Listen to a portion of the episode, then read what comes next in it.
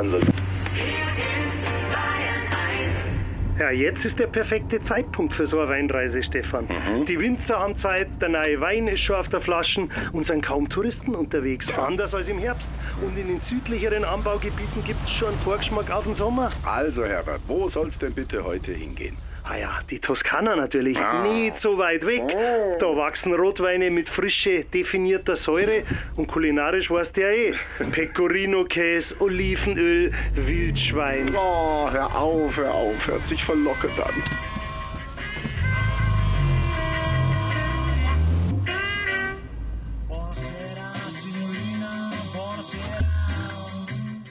Is time to say goodnight in Napoli. Heute sagen wir einer in der Freizeit, wie lässig man auf einem Weingut übernachtet, dass man in einer Autowerkstatt großartig essen kann und sie erfahren, dass toskanischer Rotwein durchaus Deutsch spricht.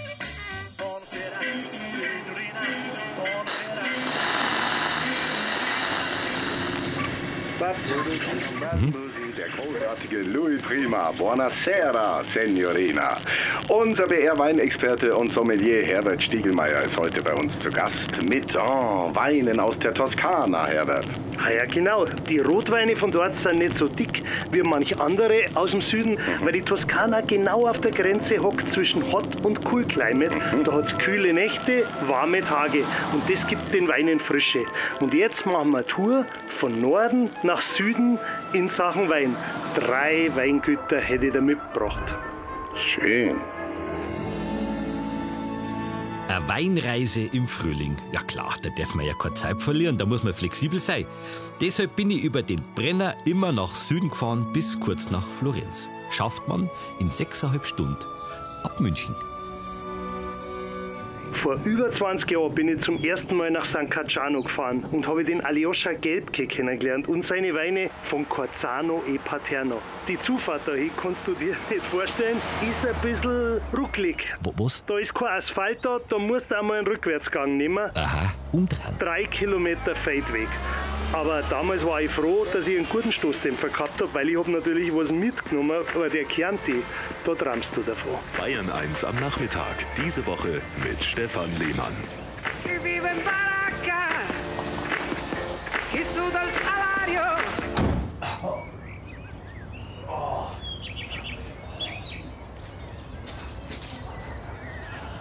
Officio.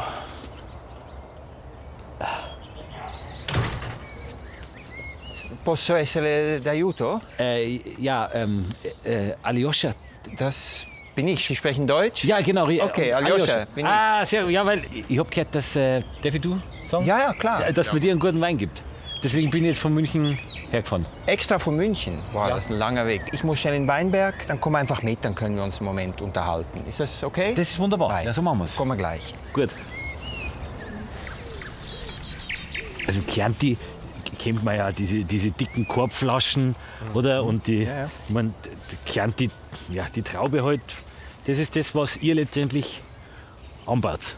Ja, Max, ich glaube, da müssen wir unterscheiden. Chianti ist ein Anbaugebiet. Ein Anbaugebiet, was geografisch begrenzt ist und sich vor allem zwischen Florenz und Siena befindet. Ach, das ist nicht die Traube.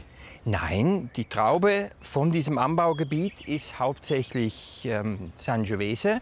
Sangiovese-Traube. Das ist eine Sorte, die geht nicht gern auf Reisen. Man hat es versucht in Kalifornien, in Australien, man hat es in vielen Orten versucht, aber die Resultate sind nicht besonders gut. Hingegen in der zentralen Toskana, das ist eigentlich ihr Heim und noch ein bisschen die nördliche Romagna, dort kommt die Sorte eigentlich wirklich gut zum Ausdruck. Das macht sie auch besonders, das macht sie eigentlich auch einmalig. Es ist eine schwierige Sorte.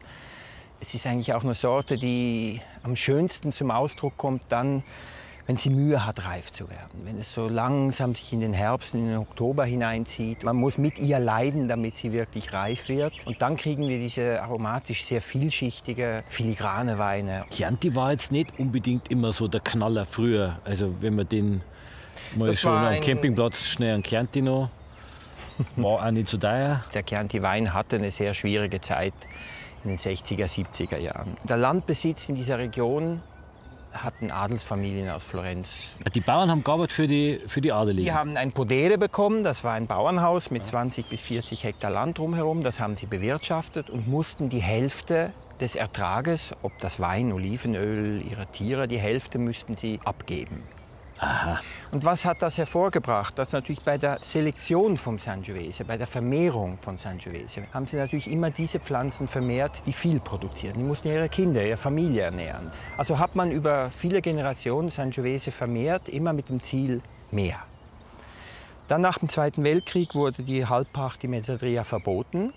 Die Besitzerfamilien mussten Landwirtschaft lernen. Da war das Desaster natürlich vorprogrammiert. Bist du jetzt äh, der Adel gewesen oder der Landwirt?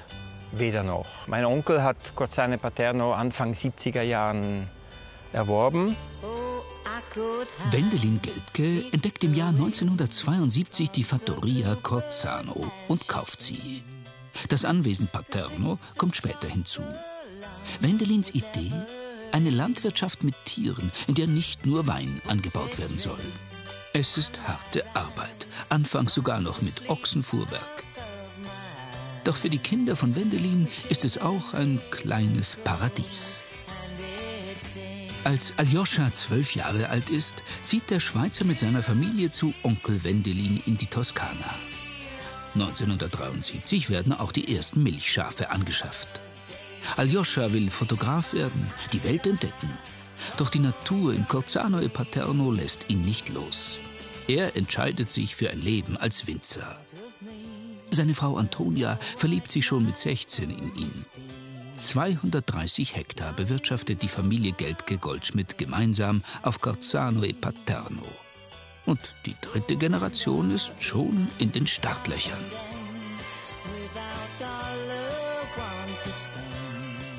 Wir haben natürlich sehr viel über Rebbau gelernt und auch wo Sangiovese in welchen Lagen, welchen Terroirs am besten zum Ausdruck kommt.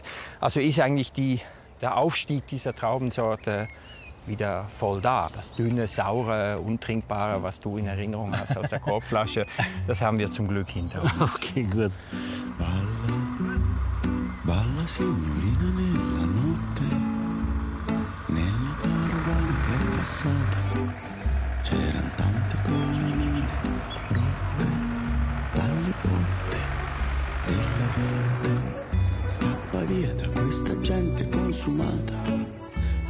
gabbia della madre la puttana. C'è una porta per tornare ancora indietro.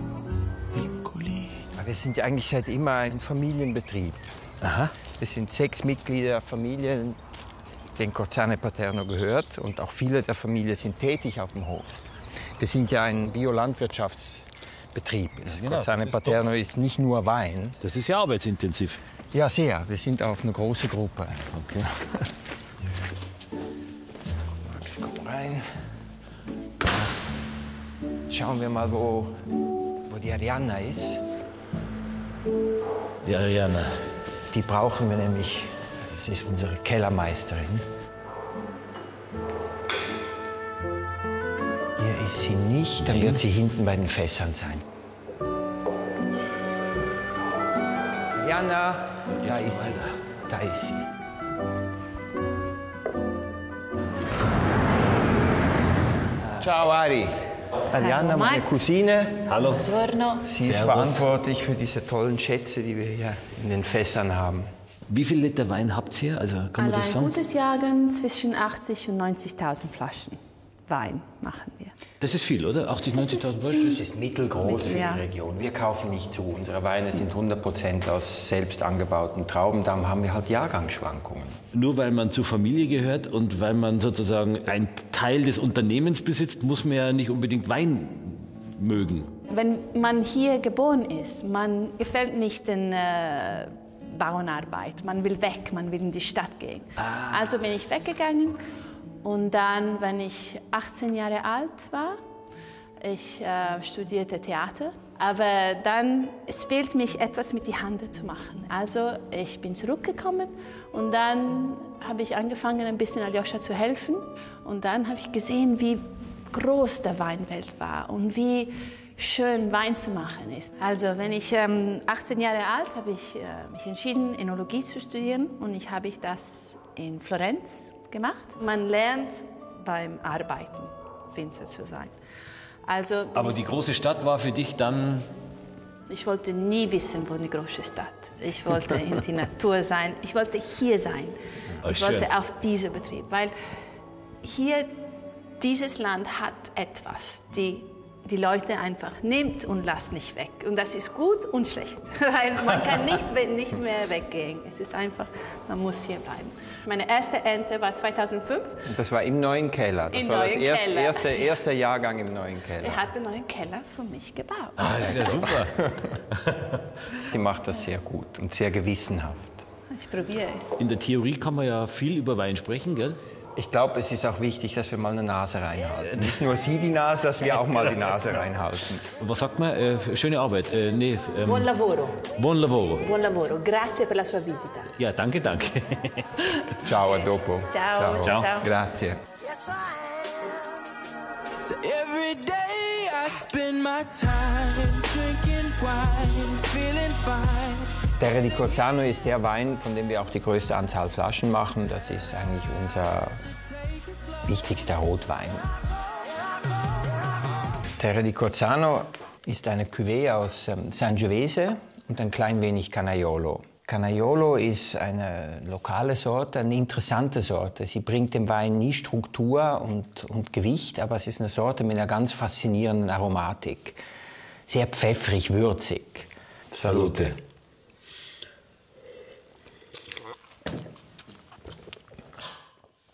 Da hat sich ja ein bisschen was verändert zu dem Campingplatzwein.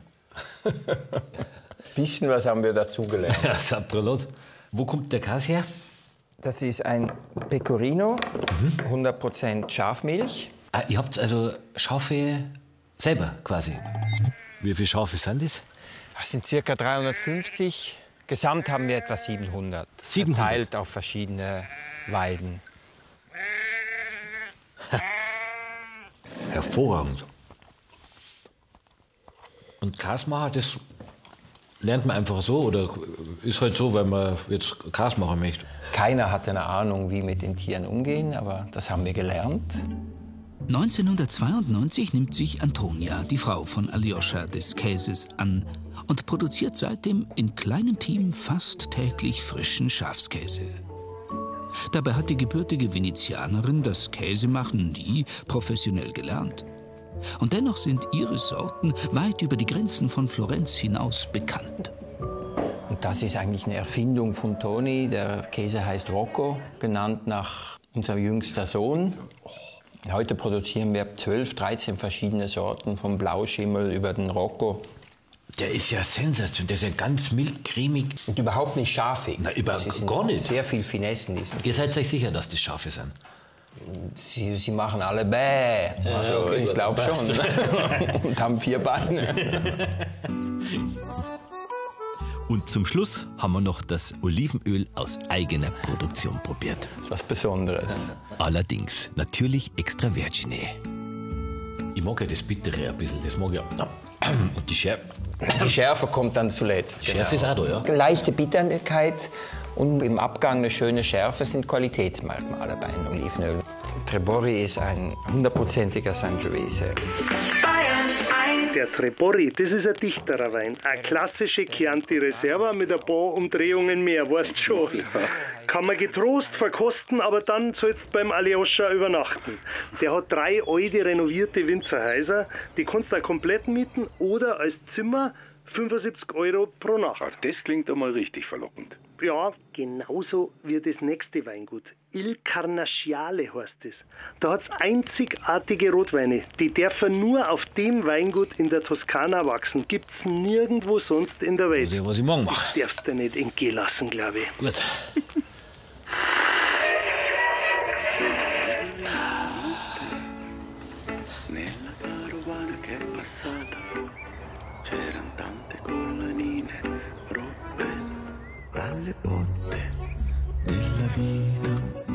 Ja, und am nächsten Morgen bin ich dann Aufbrucher zum zweiten Weingut. in den Südosten der Toskana.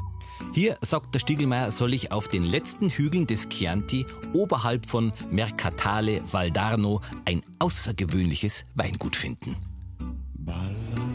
Mei, aus der Toskana kennst du ja die Bordeaux-Verschnitte, so diese Super Tuscans, wie man es nennt, für einen Haufen Geld, und die berühmten Brunellos. Aber unbekannt ist das, was auf diesem Il Canasciale Weingut entsteht. Ja gut, der Weg zu der Besitzerin Bettina Rogoski. Na, na, na, na, nicht links vorne, rechts. Ja, logisch, siehst du ja, rechts. Oder immer das kleine Kreuze noch, das sind wir Wegweiser. Also der Mann kennt die Strecke aus dem FF. Falls wirklich jemand gerade auf dem Weg in die Toskana ist, bitteschön, hier ist die passende Musik. Don't mean a thing if you ain't got that thing.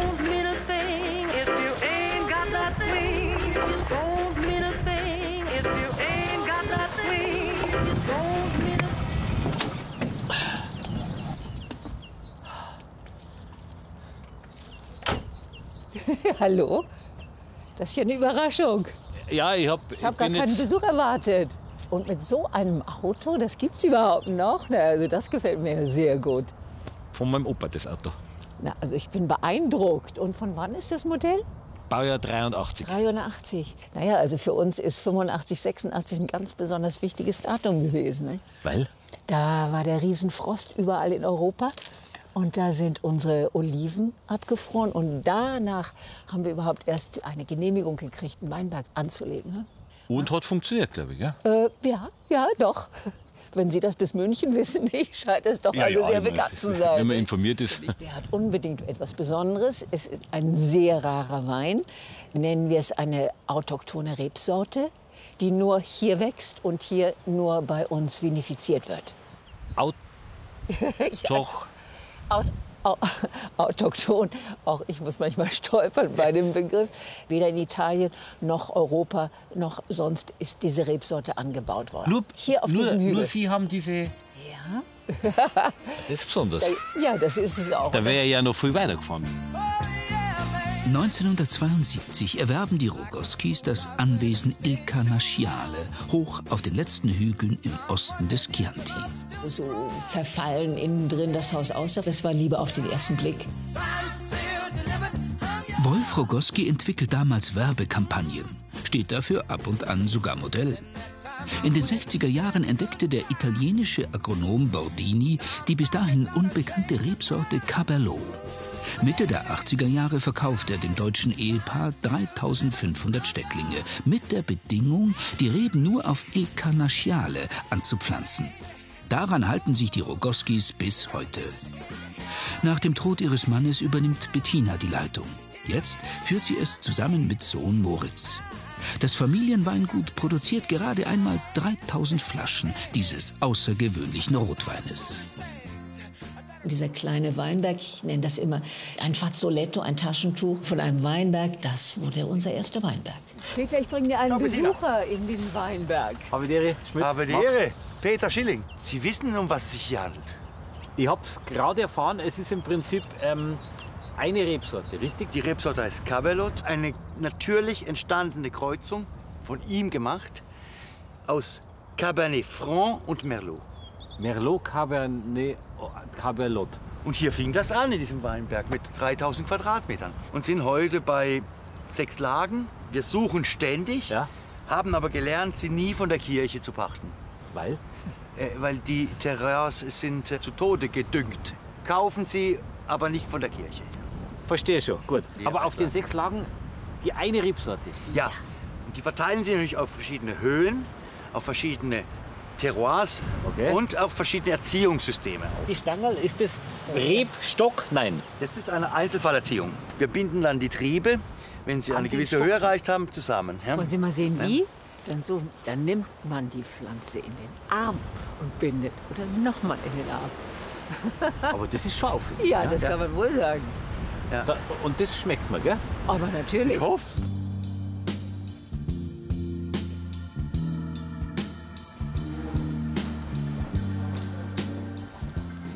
Wie viel von den Weinkeller habt ihr? Oder?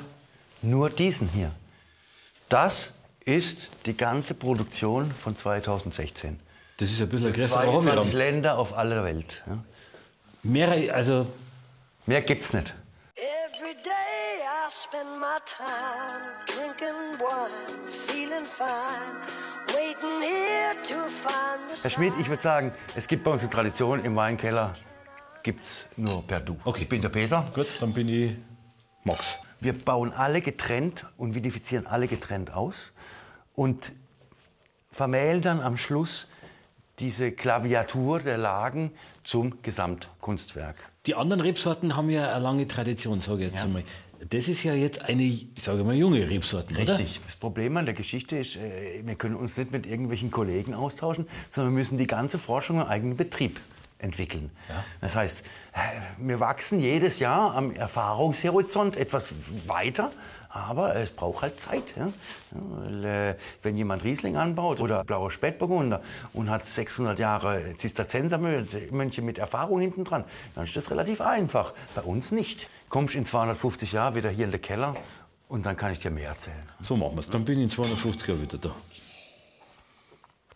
Was charakteristisch ist, merkst du das, ist dieser weiße Pfeffer.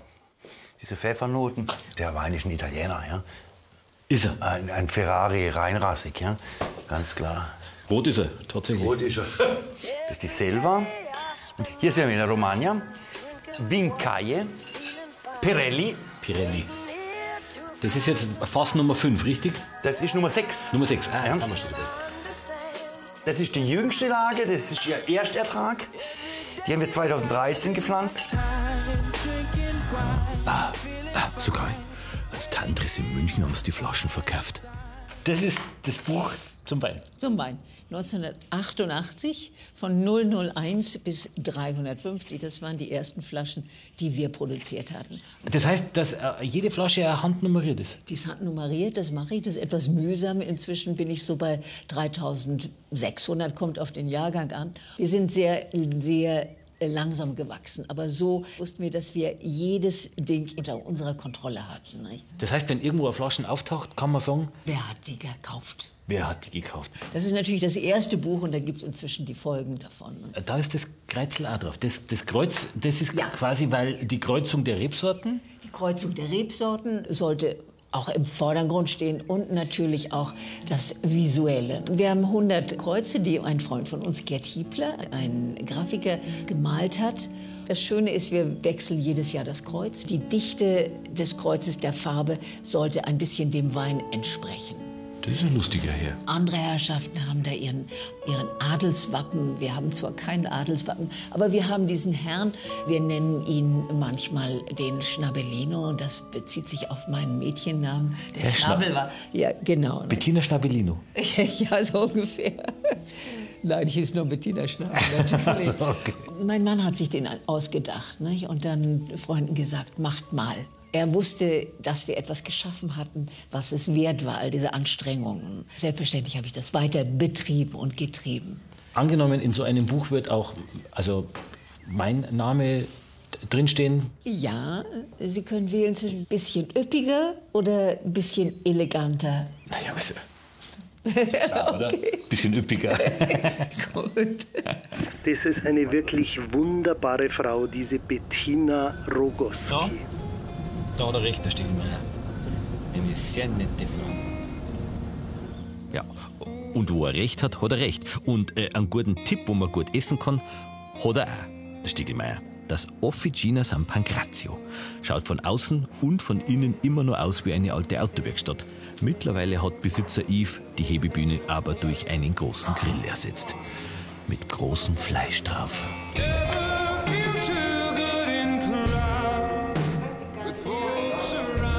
La sua bistecca e buon appetito.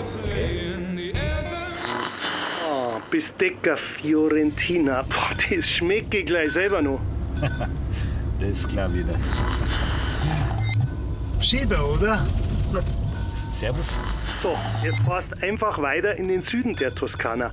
Von dort kommt ein anderer großer Rotwein Italiens. Hast sicher schon mal gehört. Der Brunello di Montalcino. Montalcino. Genau, zum Weingut Salicuti. Hat auch wieder eine besondere Geschichte. 1994 kauft Francesco Leanza das Weingut Salicutti von den Vorbesitzern. Auf genau 11 Hektar will der Chemiker aus Florenz Wein anbauen. Es ist der erste Betrieb in Montalcino, der mit seinen Lagen Teatro, Bagione und Sorgente auf biologischen Weinbau umstellt. 2015 will sich Francesco selbst ohne Nachkommen zur Ruhe setzen. Die Bauunternehmerfamilie Eichbauer, unter anderem Besitzer des Sterne-Restaurants Tantris, übernimmt den Hof samt Gutsmannschaft. Montalcino ist nur gute zwei Stunden von Rom entfernt, also schon ganz im Süden der Toskana. Und hier wächst ein anderer, großer Rotwein Italiens, der Brunello di Montalcino. Im Jahr 2009 haben Felix und Sabine Eichbauer zum ersten Mal den Brunello in ihrem Lokal im Tantris getrunken. Geschehen. Ich glaube, die reden über uns. Wollen sie in der Toskana das Weingut weiterführen? Das lohnt sich zum Hefahren. Da kommt eh keiner. Die beiden kommen ja aus München, man spricht also Deutsch. Also im Tantris trinkt man Wein, deswegen ist klar, dass man Bräuchte man auch ein, ein Weinberg Weingut. und ein Weingut. Die Ambition war in der Familie immer da. Und als sich dann die Chance gegeben hat, dass der Francesco Leanza äh, einen Nachfolger gesucht hat, haben wir natürlich gleich zugeschlagen. Aber es macht natürlich keinen Sinn, dass man meint, jetzt 1000 Flaschen Brunello im Jahr im Tantris zu verkaufen. Also ich sehe die Synergie eher darin, dass wir die Mitarbeiter schulen können, dass wir die Sommeliers hierher schicken können und dass wir unser Verständnis äh, von Wein und Weinbau natürlich schärfen können. Also bloß weil man jetzt was kauft, ist man ja nicht gleich Winzer. Ich meine, die haben ja teilweise Man muss eine Prüfung Generationen Erfahrung und so weiter. Absolut. Ich mache gerade die Bauernprüfung tatsächlich. Die brauche ich, damit das hier ein Agrarbetrieb ist. Und warum du, nicht du? Aber Sie kann Ah. besser Italienisch. Ach so.